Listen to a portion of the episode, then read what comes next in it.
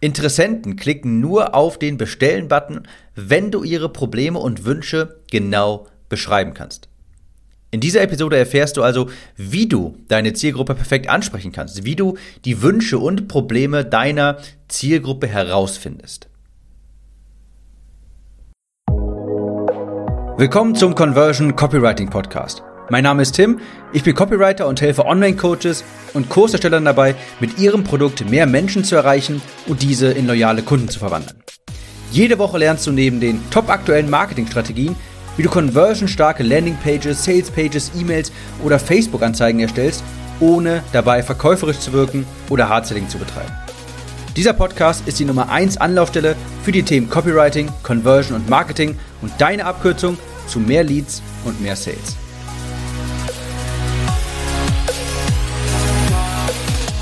Ich habe in vielen Episoden schon mal gesagt, dass die besten Werbetexte, die hochkonvertierende Copy aus dem Munde deiner eigenen Kunden stammt.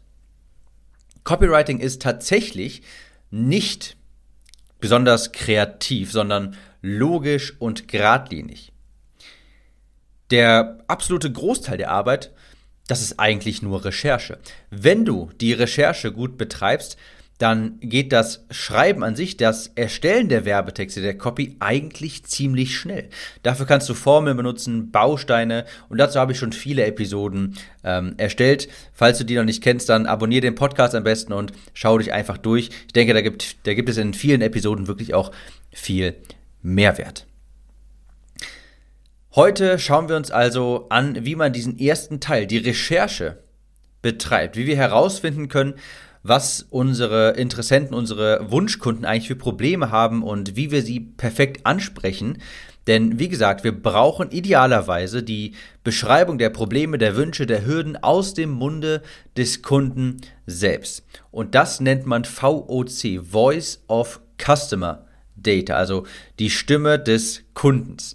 Und dazu gibt es ein paar Methoden, wie du an diese VOC, auf diese Voice of Customer Data herankommst. Die beste oder eine der besten Methoden, das ist die Umfrage an bestehenden Kunden. Du kannst, falls du schon einen Kundenstamm hast, eine Umfrage an diese herausschicken und die sagen dir dann ja quasi, was sie wollen, was sie für Probleme haben, was sie für Wünsche haben, was ihnen vielleicht gefehlt hat bei deinem Produkt und so weiter. So habe ich übrigens die zweiten Auflagen meiner Produkte auch erstellt. Ich habe einen Kundenstamm aufgebaut mit den ersten Produkten. Und als dann Zeit war, die Bücher neu aufzulegen, also eine neue Auflage zu erschaffen oder auch ein neues Produkt zu erschaffen, habe ich eine Umfrage an meine bestehenden Kunden herausgesendet, habe die dort gefragt, sowas wie, wie würdest du in drei Worten mein Produkt beschreiben, wie hat es dir weitergeholfen, was hat dir gefehlt, was fandest du besonders gut? Und so weiter. Und dann habe ich diese Umfragen ausgewertet und umgesetzt, was sich gehäuft hat. Das heißt, wenn sich äh, wenn viele Personen gesagt haben, dieses und jenes hat mir gefehlt, dann habe ich das auch in das zweite Produkt äh, mit reingenommen quasi. Und so sind auch die zweiten Produkte immer sehr gut angenommen worden. Es ist eigentlich so das Prinzip, frag sie, was sie haben wollen und dann gib es ihnen. Das ist eigentlich so das Einfachste, was du machen kannst. Wenn du einen bestehenden Kundensatz hast, dann schick, schicke eine Umfrage an diese und dann wirst du schon herausfinden, was ihre Probleme sind, was ihre Wünsche sind, was ihre Hürden sind. Du kannst hier auch übrigens Support-Logs heranziehen, also deine E-Mails vielleicht mal überprüfen, ähm, wo Leute dir schreiben, ähm, was ihnen gut gefallen hat, was ihnen nicht so gut gefallen hat, was ihre Probleme waren, was sie gewünscht hätten, dass es mehr irgendwie behandelt wird und so weiter. Also frag dich mal, was auch, was schicken dir für Leute für Direktnachrichten, vielleicht Instagram, E-Mail und so weiter. Die Umfrage ist immer das Mittel zum Zweck, das ich am besten, am liebsten benutze, denn da kannst du mehrere Kundenstimmen direkt einfangen, kannst diese danach auswerten und hast danach eine sehr gute, eine sehr gute Übersicht über Wünsche, Probleme und so weiter. Was auch sehr gut ist, und keine Angst, ich gehe auch gleich auf Methoden ein, die du verwenden kannst, falls du noch keine Kunden hast. Was aber auch sehr gut funktioniert, ist ein 1 zu 1 Telefongespräch mit dem Kunden. Und hier spreche ich nicht von einem Verkaufsgespräch oder sowas, sondern einfach von einer Art Interview, wo du am Telefon mit Kunden live fragst, was sie so bewegt, was sie für Probleme haben, was sie für Wünsche haben. Und äh, warum sie sich damals für dein Produkt entschieden haben, warum sie sich vielleicht nicht entschieden, vielleicht hatten sie irgendwelche Zweifel, was für Zweifel hatten sie und so weiter. Das ist natürlich so, ich sag mal, die authentischste Quelle, denn du bekommst ja hier wirklich direkt aus dem Munde der Kunden die Antworten. Das ist so das Beste, aber es ist natürlich auch jetzt nicht so einfach wie, ähm, nicht so skalierbar, sage ich mal, wie eine Umfrage, denn da musst du ja wirklich einzeln nach und nach mit den Leuten telefonieren. Aber so kommst du am besten an Voice of Customer Data. Über eine Umfrage an deine bestehende Person, an, an, an deine bestehenden Kunden oder indem du mit ihnen telefonierst. Und am besten für so ein Telefongespräch gibst du am besten irgendeinen Anreiz. Also, keine Ahnung, ein Amazon-Gutschein, irgendwie Zugang zu deinem Produkt oder irgendwie sowas. Was machst du jetzt aber, wenn du noch keinen vorhandenen Kundensatz hast? Dann hast du folgende Möglichkeit, um an Voice of Customer Data ranzukommen, also an Aussagen der Kunden. Und das ist ein Prozess, den nennt man Review Mining. Review Mining heißt übersetzt, hm, gibt es keine schöne deutsche Übersetzung. Review heißt ja quasi Bewertung, Erfahrungsbericht und Mining ist quasi nach Diamanten suchen. Du guckst dir also Bewertungen an von Produkten und schaust dann, was ist da drin, für, was sind da drin für Edelsteine, äh, die du benutzen kannst in deinen Werbebotschaften. Also, das ist ein Prozess, wo du Erfahrungsberichte durchforstest und Edelsteine quasi her heraussuchst. Hier ist auch mal ein Beispiel. Nehmen wir an, du willst im Bereich Produktivität einen Kurs bauen. Ja, erstmal so ganz oberflächlich, Produktivität.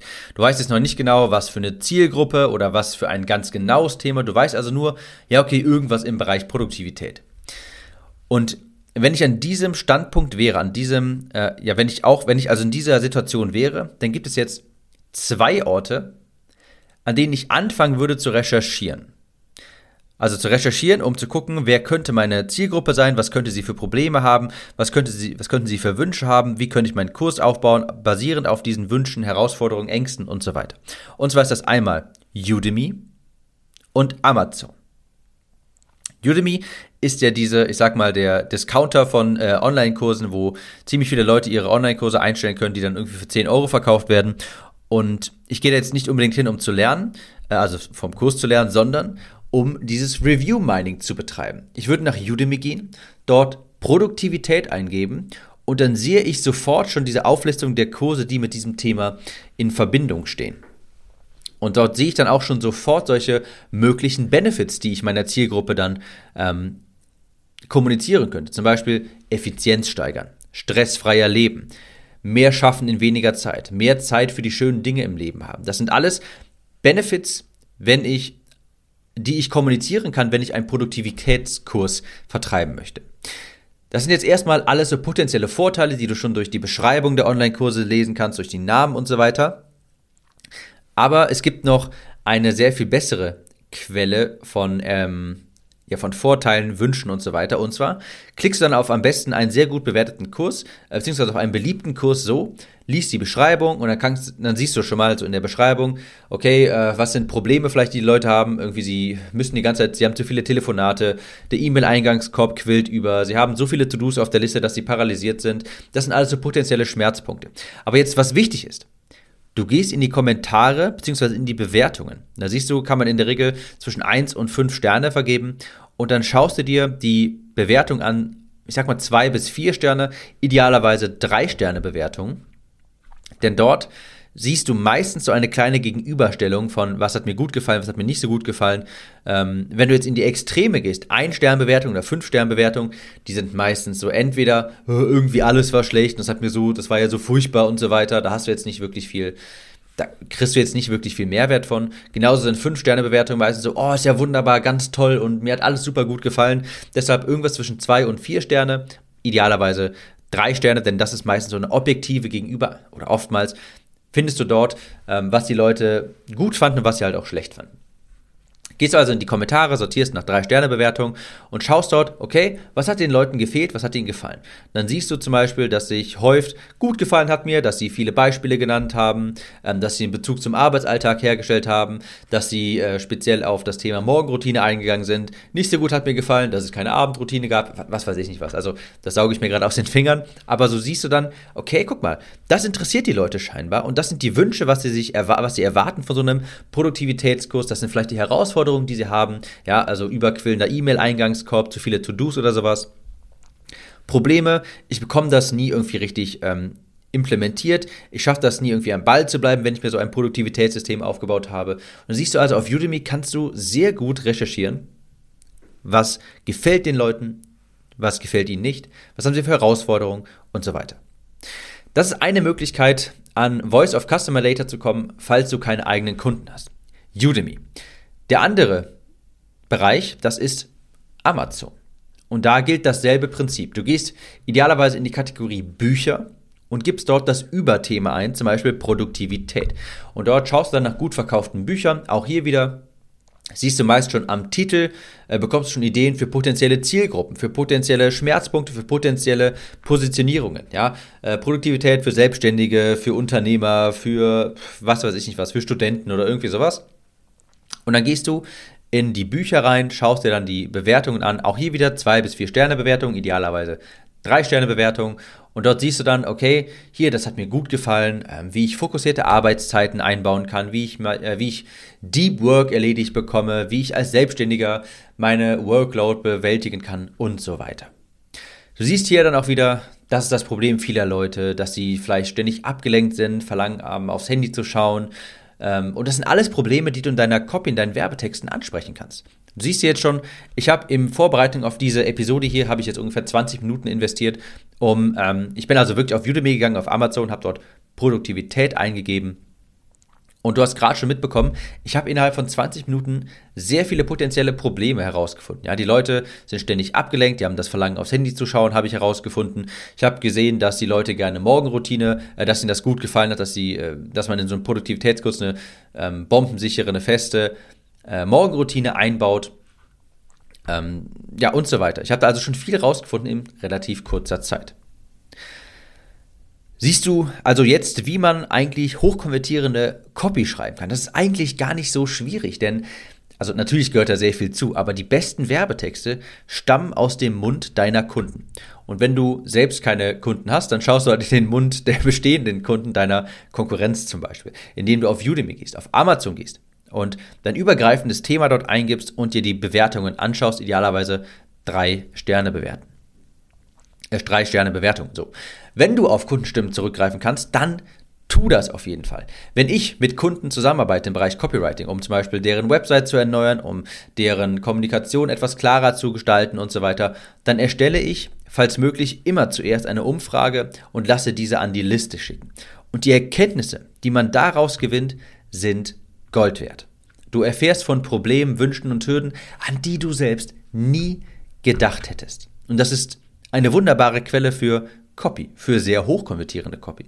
Falls das nicht geht, dann betreibe das Review Mining. Geh auf Udemy, auf Amazon und vielleicht auch auf einen Blog, der irgendwie äh, zu deinem Thema äh, passt und schau dir dort die Bewertungen an, die Kommentare an. Oftmals wird gesagt, um Zielgruppenrecherche zu betreiben, solle man in Facebook-Gruppen gehen, aber das halte ich ehrlich gesagt für keine sonderlich gute Idee, denn in Facebook-Gruppen postet jeder mit seinem Profil. Dort ist die Anonymität einfach nicht gegeben. Wenn du jetzt auf Amazon, auf Udemy gehst, dann kannst du dir dort ganz auf die Schnelle ein Pseudonym ausdenken. Es ist kein Profilbild von dir hinterlegt und du kannst dort, wenn du anonym bist, gehst du auch, also dann gehst du auch auf die wirklichen Schmerzpunkte ein. In so einer öffentlichen Facebook-Gruppe bleiben die Leute immer relativ oberflächlich und sagen nie wirklich, was sie wirklich bewegt, weil das natürlich gerade im Bereich Abnehmen jetzt zum Beispiel, wenn ich an meinen Bereich denke, ist das häufig so, dass ähm, das natürlich auch sensible Themen sind und ähm, Dinge sind, über die nicht jeder sprechen möchte. Also Facebook-Gruppen, okay, klar, kann man auch zur Rate ziehen, aber du wirst dort niemals, sage ich mal, diese Gold Nuggets finden, die du vielleicht auf Amazon, auf Udemy findest, weil die Anonymität einfach nicht gegeben ist. Ich hoffe, die Episode hat weitergeholfen und ich möchte auf jeden Fall nochmal betonen, ein, die Kenntnis über den Markt, über die Zielgruppe ist absolut essentiell. Du musst deine Zielgruppe wirklich genau kennenlernen, damit du auch hochkonvertierende Werbetexte erstellen kannst. Eine wunderbare Möglichkeit dafür, Udemy und Amazon. Ich hoffe, das hat dir weitergeholfen. Falls ja, Podcast unbedingt abonnieren, dann verpasst du keine Episode mehr und wir hören uns in der nächsten wieder. Ciao, Tim.